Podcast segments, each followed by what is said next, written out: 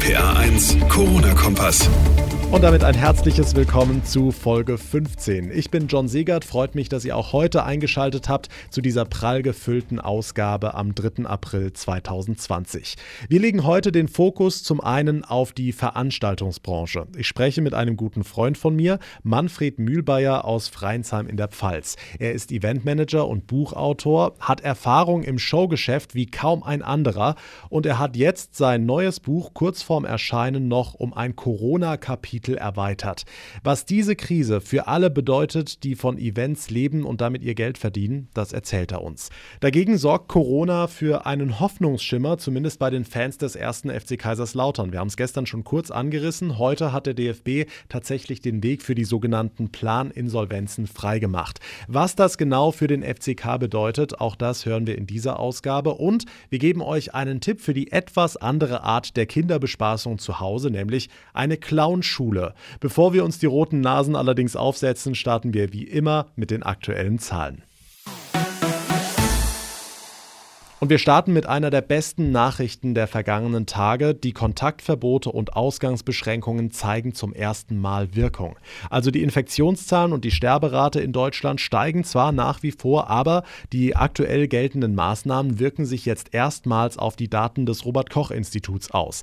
Demnach steckt seit einigen Tagen ein mit Corona infizierter Mensch im Schnitt nur noch eine weitere Person an. Vor ein paar Wochen lag dieser Wert noch bei fünf oder gar sieben Menschen, die von einem einzigen Corona Corona-Patienten angesteckt wurden. Das heißt im Klartext, erstmals seit Beginn der Pandemie können die Experten nachweisen, dass sich die Ausbreitung des Virus verlangsamt. Also genau das, worauf wir seit Wochen hinarbeiten. Dennoch, Grund zur Entwarnung ist das noch nicht, sagt RKI-Chef Wieler. Erst wenn ein Infizierter weniger als einen anderen Menschen anstecke, lasse die Epidemie langsam nach. Deshalb gelte weiter. Um sich selbst und andere vor Ansteckung zu schützen, bleibt das Wichtigste, Abstand zu halten.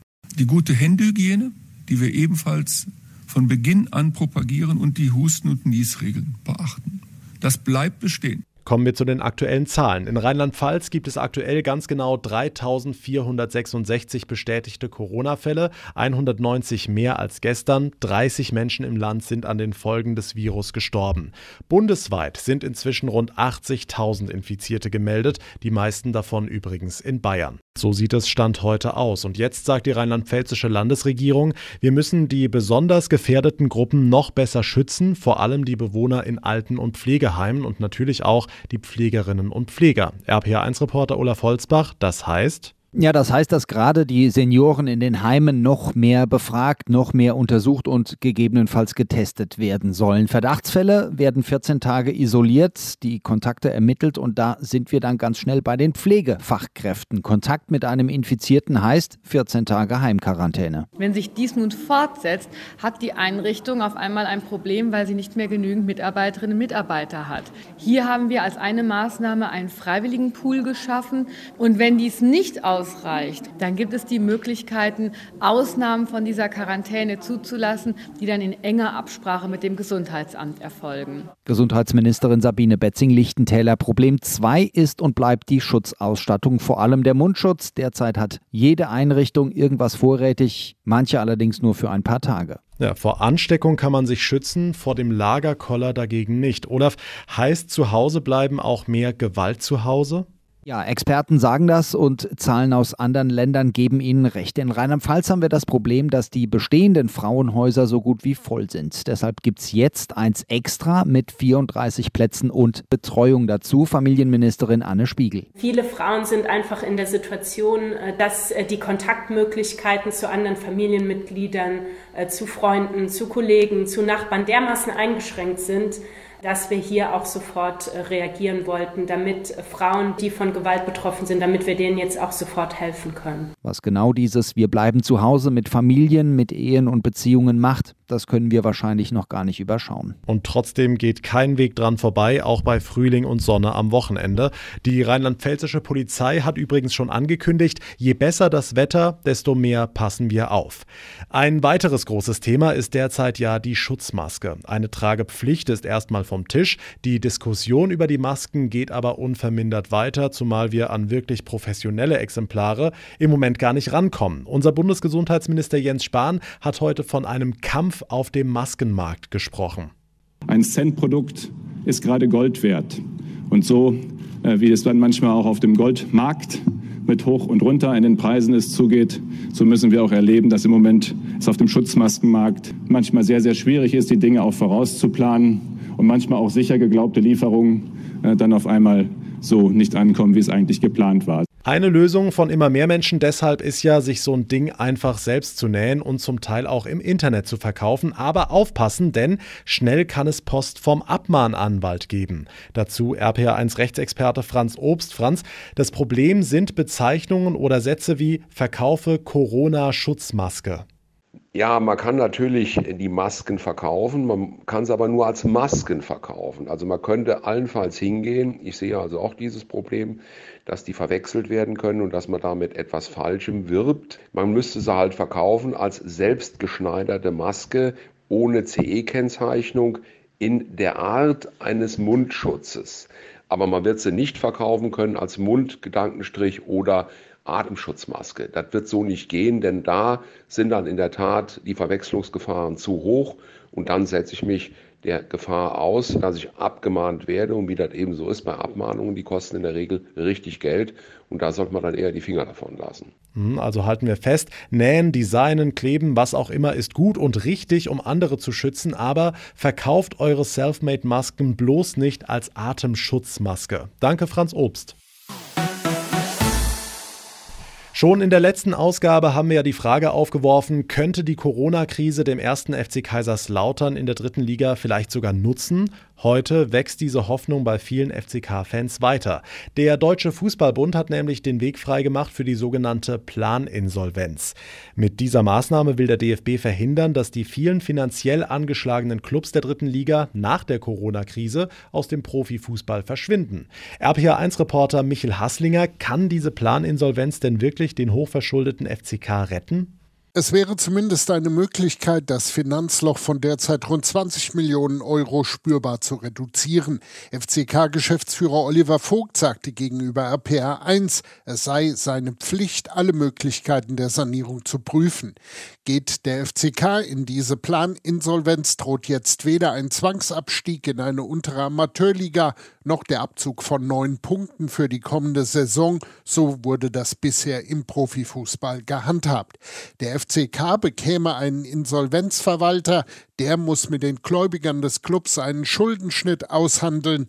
Ob der FCK, wie vielfach behauptet wird, nach einer Planinsolvenz allerdings schuldenfrei wäre, das darf stark bezweifelt werden. Hm, klingt ja ziemlich positiv, aber wo ist denn der Haken bei dieser Planinsolvenz? Die Verantwortlichen müssen prüfen, ob das bei der schwierigen finanziellen Gemengelage des FCK überhaupt ein gangbarer Weg ist. Mit den Banken ist ja möglicherweise ein Schuldenschnitt bei den Krediten verhandelbar. Ganz anders sieht das bei den FCK-Fananleihen aus und die haben immerhin ein Volumen von rund drei Millionen Euro. Das wird sowohl ein wirtschaftliches als auch ein emotionales Problem. Das Geld, das die Treuesten der Treuen in ihren Herzensclub investiert haben, wäre mit hoher Wahrscheinlichkeit komplett weg. Und wie verhalten sich die potenziellen Investoren? Da ruhen zurzeit alle Gespräche. In Corona-Zeiten haben die Firmenbosse schließlich ganz andere Sorgen, als dem FCK mit Millionenbeträgen unter die Arme zu greifen. Der FCK-Beirat, in dem ja Juristen und Wirtschaftsfachleute sitzen, muss jetzt Entscheidungen treffen. Die Infos von Michel Hasslinger. So viel zum Profifußball in Corona-Zeiten. Aber was ist denn mit den Amateurclubs in Rheinland-Pfalz? Dem TSV Schott Mainz zum Beispiel. Ist mit über 4000 Mitgliedern der größte Breitensportverein im Land und ihm geht's nicht anders als jedem kleinen Dorfclub absoluter Stillstand. TSV-Manager Till Pleuger. Läuft denn noch irgendwas im Verein? Vor allem die laufenden Kosten laufen und das ist natürlich auch das größte Problem denn äh, wir betreiben eine vereinseigene Sportanlage mit über 60.000 Quadratmeter Fläche und haben entsprechend Personalkosten und auch Wartungsverträge und das belastet uns natürlich sehr. Hm, wenn der Sportbetrieb steht, meckern da die Mitglieder zum Beispiel wegen der Beiträge? Nein, absolut nicht. Im Gegenteil, es ist ein großer Zusammenhalt im Verein spürbar. Natürlich gibt es auch äh, Fragen wegen des Beitrags, ähm, aber im Großen und Ganzen ist es da noch relativ ruhig und wir alle hoffen natürlich, dass es möglichst schnell mit dem Sportbetrieb wieder losgehen kann. Stichwort Kurzarbeit. Ist das denn auch bei Ihnen eine Maßnahme? Ja, seit dieser Woche haben wir auch Kurzarbeit angemeldet. Wir müssen schauen, dass wir die laufenden Kosten irgendwie in den Griff bekommen und äh, derzeit fehlen einfach zu viele Einnahmen. Hm, trifft es Sie denn auch sportlich, also Mannschaften, die aufsteigen könnten oder so? Rein sportlich können wir erst ein Fazit ziehen, wenn wir wissen, wie die einzelnen Verbände ähm, die Saisons werten. Im Fußballbereich zum Beispiel, die erste Mannschaft ist Tabellenführer in der Oberliga. Äh, genauso unsere erste Handballmannschaft. Ähm, beide Mannschaften könnten somit aufsteigen in die nächsthöhere Spielklasse. Man müsste halt die äh, höheren Spielklassen entsprechend aufstocken und ich denke auch, dass da die Verbände die richtigen Lösungen finden werden.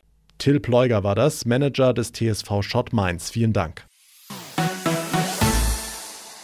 Ein Aspekt in diesen Tagen, den ich persönlich wirklich schlimm finde, ist, was die Corona-Krise mit unserem kulturellen Leben anrichtet. Klar, es sind viele, viele Feste, die aktuell gecancelt werden, gerade hier in Rheinland-Pfalz. Enorm viele, enorm schöne Wein- und Volksfeste. Auch der große Rheinland-Pfalz-Tag in Andernach ist ja abgesagt worden, wo auch Hunderttausende Besucher erwartet worden waren.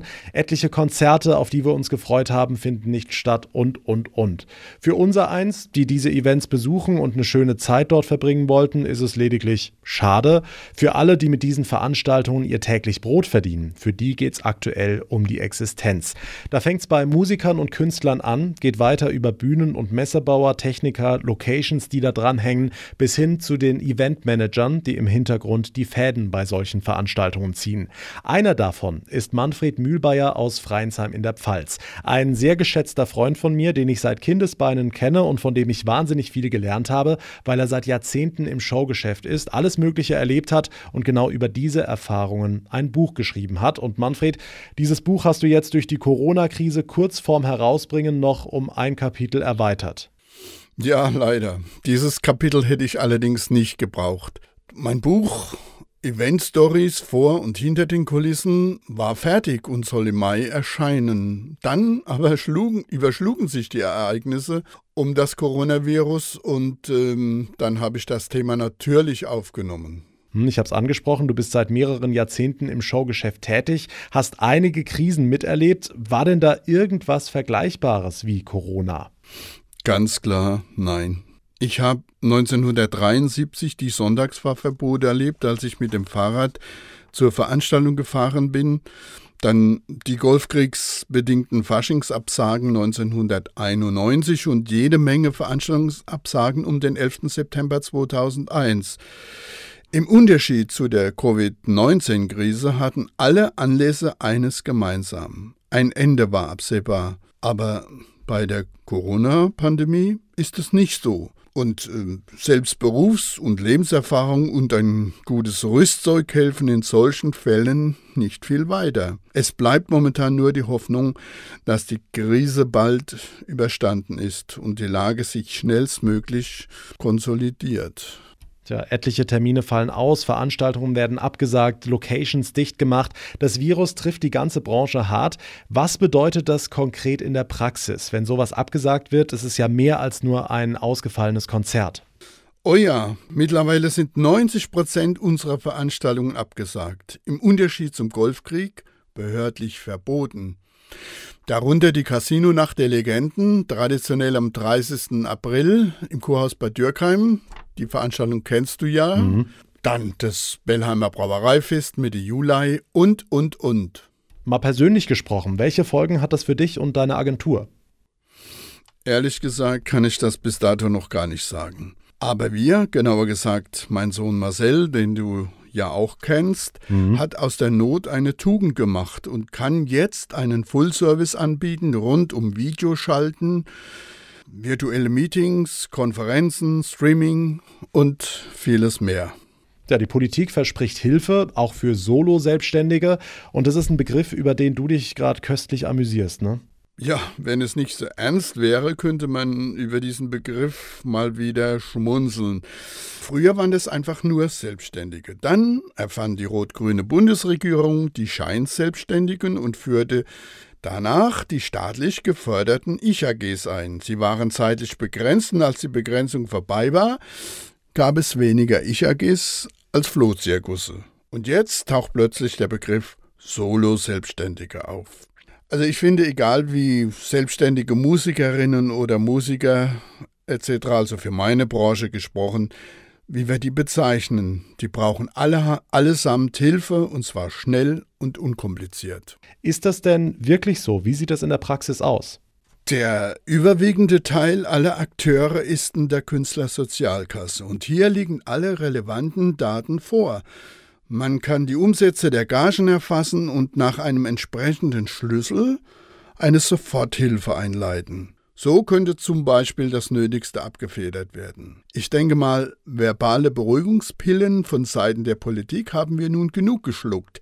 Jetzt müssen Taten folgen, und zwar unkompliziert und schnell. Manfred Mühlbayer, Eventmanager und Buchautor aus Freinsheim in der Pfalz. Sein Buch Event Stories vor und hinter den Kulissen ist jetzt um ein Corona-Kapitel reicher. Wenn man Brot braucht, geht man zum Bäcker. Wenn man was über Wein wissen möchte, dann besucht man den Winzer. Und wenn man Tipps für die Kinderunterhaltung zu Hause braucht, dann geht man einfach zum Clown. Kein Witz, die Clownschule in Hofheim bietet verzweifelten Eltern Unterhaltung für ihre Jüngsten an, damit alle zusammen während der Kontaktsperre die Nerven behalten. RPR1-Reporter Jan-Felix Kraus hat sich das Ganze mal angeguckt. Homeoffice und Quarantäne und die Kinder tanzen einem auf der Nase herum. Überall in Deutschland wollen sich aktuell Menschen gegenseitig helfen und so auch Michael Stuhlmiller von der Schule für Clowns in Hofheim. Wir fangen an mit Grimassen, ja, machen wir Clowns gerne, irgendwie komische Gesichter. Das ist ein schönes Spiel, weil es auch äh, eben schult, sich auf den anderen direkt einzulassen. Und das ist ein schönes Spiel zwischen Eltern und Kindern und natürlich macht es wahnsinnig Spaß, wenn dann der Papa plötzlich Gesichter macht, die er sonst nicht so normalerweise macht oder die Mama. Per Video gibt der Clown Tipps und die kann wirklich jeder ganz einfach von zu Hause mit der ganzen Familie nachmachen. Der Witz kommt dann, wenn plötzlich eine Überraschung ist. Also ich bewege mich ganz, ganz langsam und plötzlich ganz, ganz schnell. Und das ist etwas, was kleine Kinder besonders gerne mögen und wo die auch dann sofort lachen. Und darum geht es mir eigentlich am meisten, dass der Kontakt gestärkt wird in dieser Situation. Kontakt trotz Kontaktsperre. Wichtig ist beim Spiel nur, dass man sich als Elternteil traut. Das Tolle bei den Kindern ist, dass sie ihre Eltern anleiten. Sobald die merken, dass die Eltern sich auf dieses Niveau bewegen, also eben mal wirklich sich trauen, sich mal hinzuknien, dann fangen die Kinder sofort an, den Eltern beizubringen, wie Spielen geht. Alle Videos zum Mitmachen gibt's auf clownschule.de. Lohnt sich also vorbeizuschauen für eine etwas andere Art der Kinderbespaßung zu Hause. Damit komme ich zum Ende der heutigen Ausgabe. Wie immer freue ich mich über eine Bewertung von euch bei Apple Podcast oder auch gerne ein Feedback an mich, rph1john bei Facebook, über Instagram oder einfach eine Mail über rph1.de. Mein Name ist John Segert. Ich wünsche euch schon mal einen schönen Start ins Wochenende. Bis zur nächsten Ausgabe eine gute Zeit und vor allem bleibt gesund. Der RPA1 Corona-Kompass.